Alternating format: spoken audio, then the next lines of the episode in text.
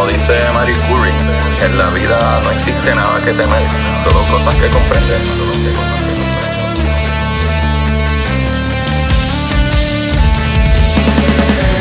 Recuerden correr y buscar la manera de aprender que más le divierta.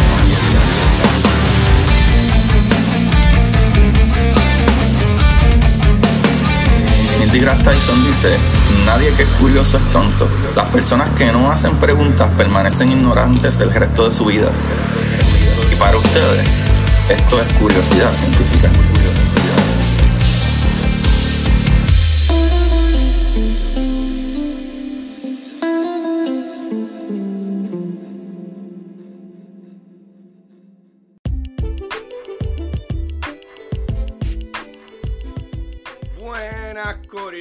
Curiosidad Científica. Bienvenidos sean todos a otro episodio de Curiosidad. Aquí con ustedes su host Agustín Valenzuela. Como pueden ver, tengo la voz un poquito afectada. Eh, ¿Verdad? Este, la semana anterior, hace como do- do- una semana y media atrás, hubo bastante lluvia y etcétera, etcétera. Y en mi trabajo, pues, terminé mojándome bastante y pues fue un poquito chabón y enfermo la semana pasada y, y ya estoy mejor, pero como quiera mi voz se escucha un poquito, ¿verdad? Más ronca de lo normal. Pero aquí estamos, papá, aquí estamos y no fallamos, como siempre. Eh, para los que no me conocen, ¿verdad? Nuevamente, soy su host Agustín Valenzuela de Curiosidad Científica y traemos, como siempre, las maravillas del universo. Y esta semana voy a hablar algo eh, de lo que hice un videito corto como de 3 minutos, pero creo que debemos de adentrarnos un poquito más. Y vamos a hablar de las ondas gravitacionales y de la nueva detección, Corillo, del fondo de ondas gravitacionales. Básicamente, eh, esto es un tema súper brutal, porque es que el ingenio, el ingenio de los científicos, ¿verdad? Estos humanos, en cómo crear instrumentos a nivel básicamente de la galaxia o del mismo universo. Tú sabes, creando un observatorio gigante fuera de este planeta, utilizando el conocimiento que tenemos del cosmos. Y a mí eso me explota la cabeza. ¿Sabes? Por primera vez detectan eh, la vibración cósmica de fondos de ondas gravitacionales. Corillo, eso suena complejo, ¿verdad? Vibración cósmica de fondo de ondas gravitacionales. No es tan complejo, no. Porque, eh, si se acuerdan, nosotros tenemos un fondo de, eh, ¿verdad? Un fondo de microondas, El fondo cósmico de microondas, que es que cuando el Big Bang sucedió y una vez, ¿verdad? Eh, todo, todo el universo que estaba en un punto, ¿verdad? Singular, se empieza a, ¿verdad? A inflar y después expandir y seguir expandiéndose, pues ese fondo de microondas se puede detectar en todos lados como que en algún momento todo estuvo eh, unido y se fue ¿verdad? dividiendo formalmente y, es, y podemos detectar eso. Pues también se puede detectar, Corillo, el fondo de ondas gravitacionales. Y es que hay unas vibraciones. Yo hace un, yo diría, wow, como unos meses, dos meses, tres meses, grabé un episodio hablando de las ondas gravitacionales pero hablé exactamente del remanente de ondas gravitacionales, que eso es lo brutal. Pueden buscar ese episodio del remanente de ondas gravitacionales, porque aparentemente sí, cuando pasan ondas gravitacionales, por ejemplo, dos hoyos negros están orbitando uno al otro y esa energía es tanta que, que ¿verdad? hace una distorsión en la tela del espacio que salen como ondas. Imagínense como un mar que está bien picado, el océano que está bien picado, que tiene olas para todos lados. Pues estas cosas bien masivas, sean estrellas de neutrones o sean colisiones de hoyos negros, crean deformaciones, ¿verdad? Crean ondas en la gravedad, o sea, en la tela del espacio. Porque hay que entender que el espacio, la tela del espacio, gracias a Einstein, ¿verdad? En los 1915, él, ¿verdad? Eh, habló de que eh, la gravedad no era una fuerza como tal que atraía las cosas, que es como la gravedad de Newton, sino que la gravedad es, ¿verdad? Eh, la masa de un objeto deforma la tela, ¿verdad? El espacio donde está puesto ese objeto. Mientras más masivo el objeto, más deforma la tela.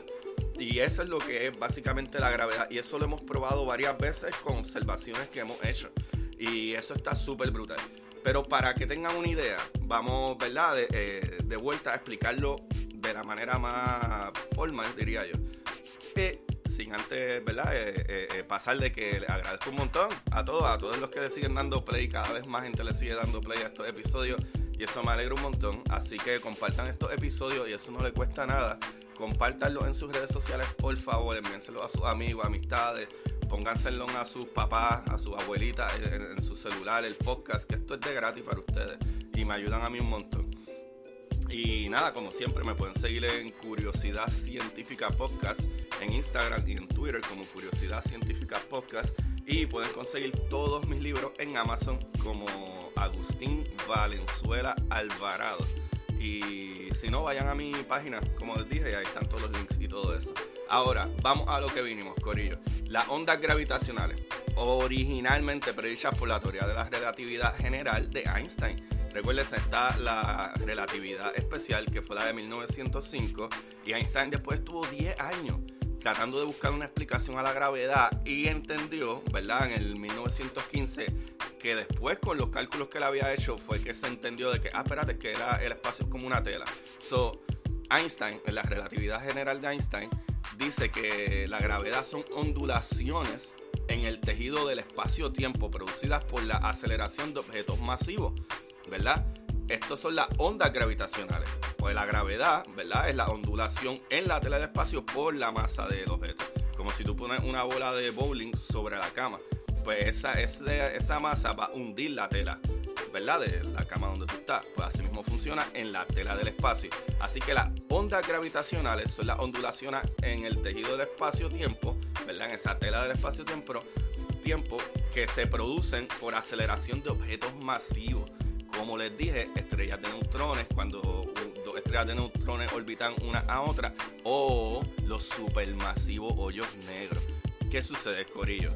Sin embargo, la detección de esta onda, ¿verdad? de baja frecuencia que oscilan durante años, incluso décadas, eh, requiere que un detector mayor que la propia Tierra esté observando esto. Ahí es donde entran unas cosas maravillosas, que esto es lo brutal de lo que se están ideando esta gente o se idearon. Es que aquí entra el juego de las estrellas exóticas y maravillosas conocidas como pulsares que, ¿verdad? Los pulsares son este, restos eh, ultra densos. O sea, son estas estrellas que en verdad se llaman estrellas. Eh, eh, Dios mío, se me fue el nombre. Um, se me fue el nombre ahora mismo. Pero, pero, anyway, los pulsares es algo que hacen estas estrellas de neutrones. Ahí está, neutrones, ahí me acordé. Los pulsares son estrellas de neutrones, pero son estrellas de neutrones que giran de una manera tan energética que crean pulsaciones, por eso se le llaman pulsares.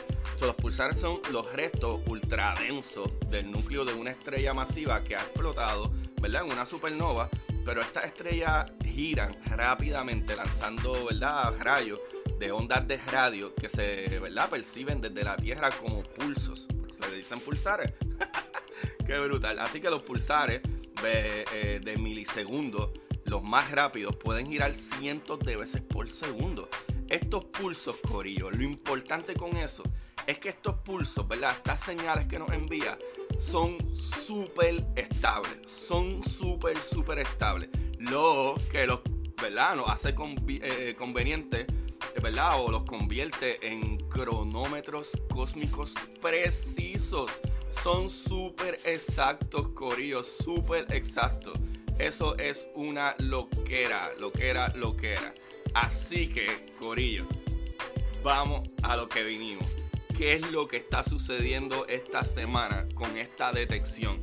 Esto está al carete. Corillo, usando una colección de relojes cósmicos, como ya les acabo de explicar, de los pulsares, ¿verdad? Distribuidos por nuestra galaxia y enormes radiotelescopios para observar esto, ¿verdad? Eh, el Observatorio eh, de Nanohercios de Ondas Gravitacionales de América del Norte ha descubierto este sonido, esta sinfonía del universo.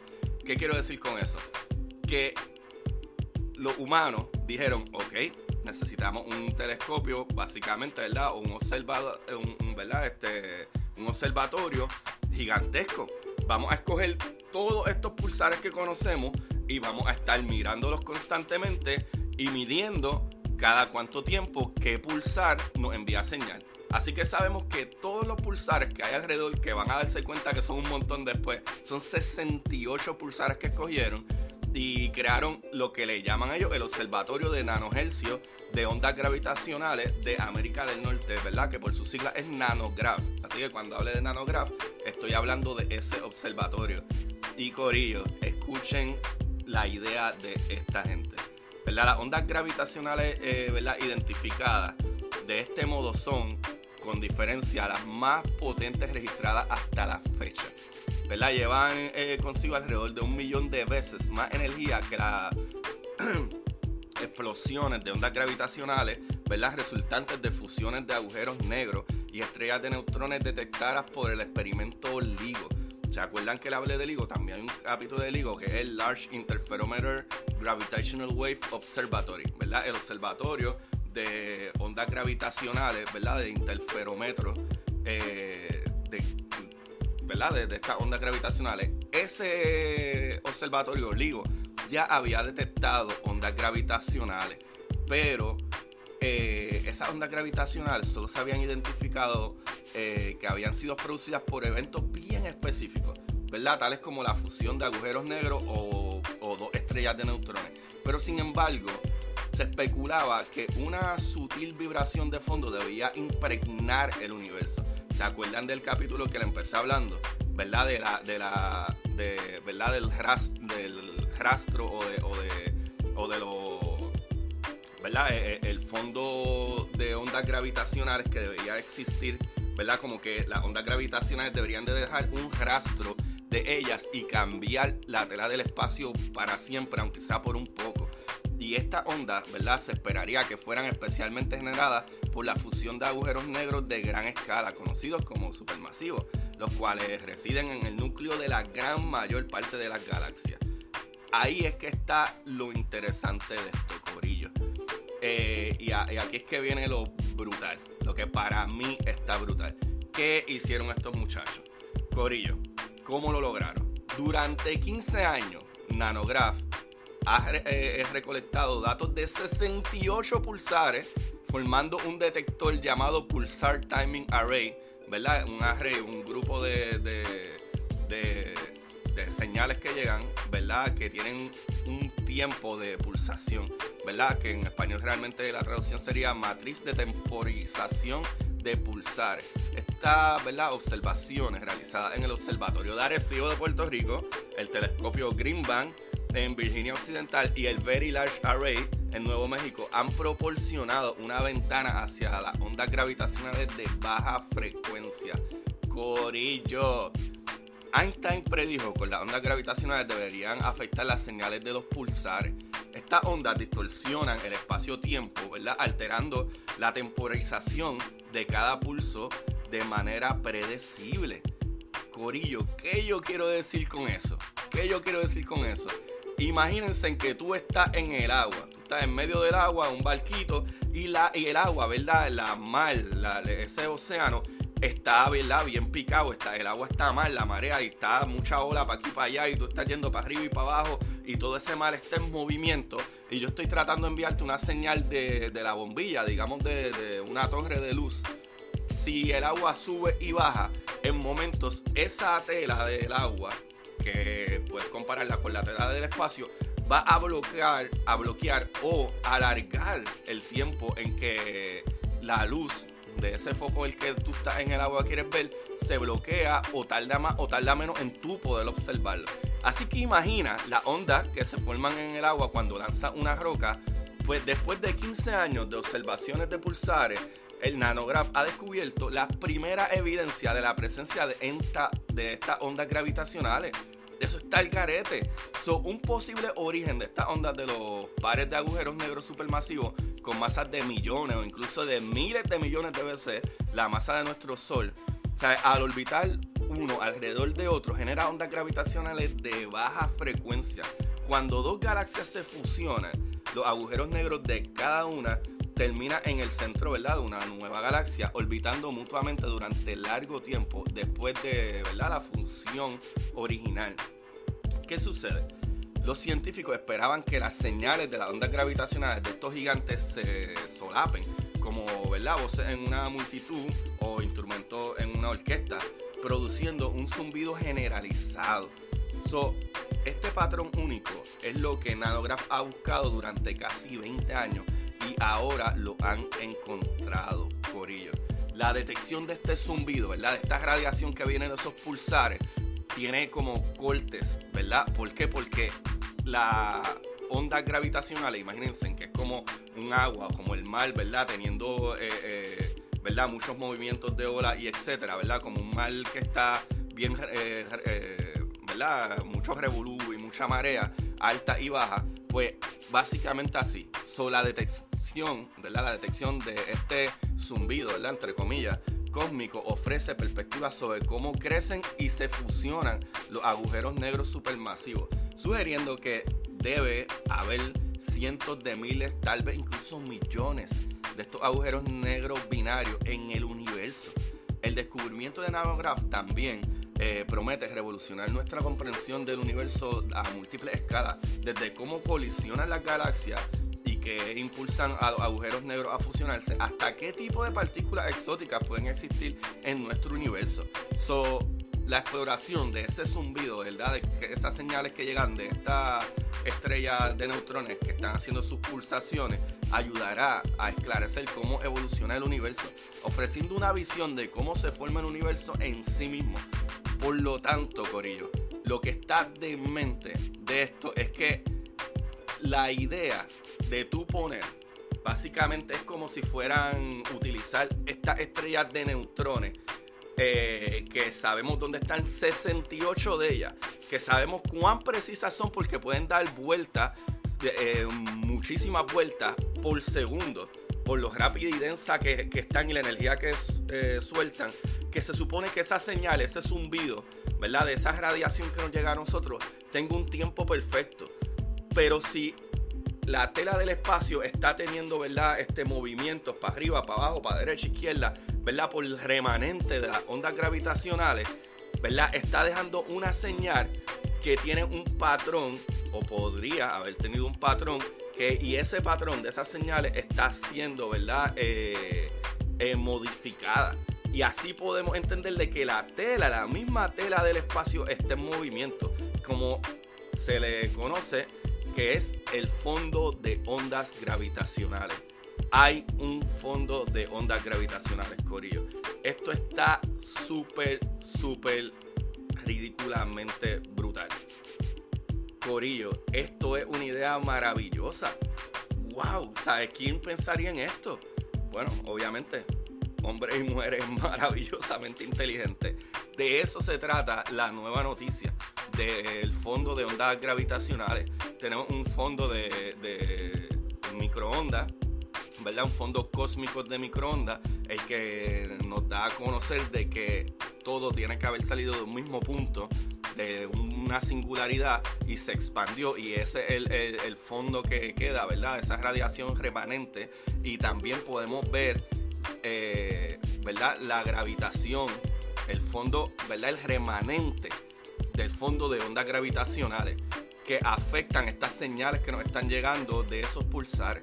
Eso es una idea brillantísima y con 15 años, ¿verdad? De data recogida, incluyendo la data que se recogió durante el periodo que el Observatorio de Arecibo estaba funcionando, acabamos de probar que esto existe. Esto es revolucionario. ¿Qué más nos falta por conocer allá afuera en el universo? ¡Wow! Estoy bien seguro que lo lograremos. De eso se trata el fondo de onda eh, gravitacionales, Corillo. ¡Qué clase de episodio! ¡Wow, Corillo! Mientras más uno sabe, mucho más fácil entender cómo funciona el universo y cambiar nuestra mentalidad como seres humanos. ¡Qué brutal! ¡Qué brutal! A pesar de que muchas cosas horribles siguen sucediendo allá afuera y leyes que van en contra de, ¿verdad? De, muchos humanos y lamentablemente se crea mucha división. Tenemos que comprender de que, mano, todos estamos aquí buscando el bienestar de la humanidad y con descubrimiento, organización y más conocimiento respecto de cómo funciona el mundo, podremos alejarnos de esas diferencias tontas que pensamos que somos más de lo que realmente somos. Corillo, De verdad que gracias nuevamente por otra semana más, otro episodio violentamente brutal, eh, pero con mucho amor. Disculpen mi voz que está bastante afectada todavía. Eh, como quiera, como quiera, vayan a mi página de Curiosidad Científica Podcast en Instagram eh, y pueden ver, pueden ver el videito de unos 3 minutos donde salen imágenes y explico más o menos esto eh, y de dónde vemos, ¿verdad? Ese residuo de onda gravitacional. Eso está súper brutal. Gracias nuevamente, Corillo. Como ya saben, búsquenme en Curiosidad Científica Podcast en Instagram, en Twitter y en TikTok, en todos esos sitios. Ah, por favor, por favor, denme un follow en, en YouTube. Denme un follow en YouTube. Yo sé que yo no todo el tiempo subo episodios a YouTube, pero para esos episodios esas entrevistas cuando tengo gente y estoy subiendo muchos cortos ahí últimamente, por lo menos uno o dos por semana de cortos, así que pueden verlo ahí. Eh, y me ayudan un montón. También, por favor, vayan al Patreon, patreon.com slash Agustín Valenzuela para las historias cortas, que salen dos historias semanales, aparte de las noticias científicas que tiro ahí todo el tiempo y la comunidad está chévere. Y busquen mis libros en Amazon, eh, ¿verdad? La exploradora Titán. Y ya salió la segunda parte de la exploradora, que es la exploradora Draco. Esos libros están brutales, esas novelas están muy dementes y no son para niños. Esas novelas no son para niños. También está el de historias cortas para sentarse en el inodoro para los que tienen menos tiempo y quieren leer una historia y acabarla en, en varios minutos y no tener que sentarse varias veces. Y, mano, pues mi libro de curiosidad científica, El universo en arroz con habichuela, para que aprendan esos términos científicos básicos y cómo funciona la luz y por qué vemos colores y qué sucede con múltiples universos, eh, por hay partículas, qué tipo de partículas, de qué está hecho el universo, qué, de qué está compuesto todo, ¿verdad? De tres partículas eh, eh, está brutal. Es bien básico para entender ciencia de una manera básica y no se dejen coger de bobo, especialmente por políticos y cosas así. Así que Corillo, ahí lo tienen. Muchas, muchas gracias por todo. Y como siempre, busquen la manera de aprender que más les divierta. Chequeamos. Y para ustedes, esto es curiosidad científica. Curiosidad científica.